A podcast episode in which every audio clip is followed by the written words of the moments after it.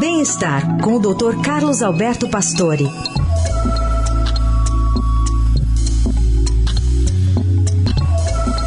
E a pirâmide alimentar é o tema da coluna desta sexta do Dr. Pastore. Bom dia, doutor.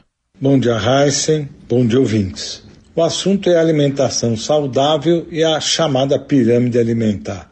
Esta pirâmide é uma forma desenvolvida para nos ajudar a manter a saúde, o peso e a qualidade de vida numa alimentação saudável.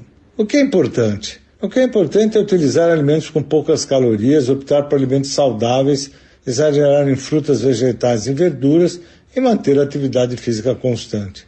Nós precisamos optar pelos alimentos com poucas calorias, pois assim podemos comer quantidades maiores e compensar a restrição daquelas com muito açúcar e gordura. As frutas, legumes possuem muita água e fibras que nos ajudam a hidratar o corpo, melhorando a função intestinal e suprindo as necessidades vitamínicas. Na base da pirâmide estão os alimentos que podem ser utilizados o dia todo, pois cada porção não tem mais que 60 calorias, como frutas e os vegetais. A segunda opção são os carboidratos, pão, macarrão, massa, que podem ser trocados pelos integrais, porque já tem ao redor de 70 calorias e não podem ser utilizados à noite e tem um limite de 6 a 8 porções por dia.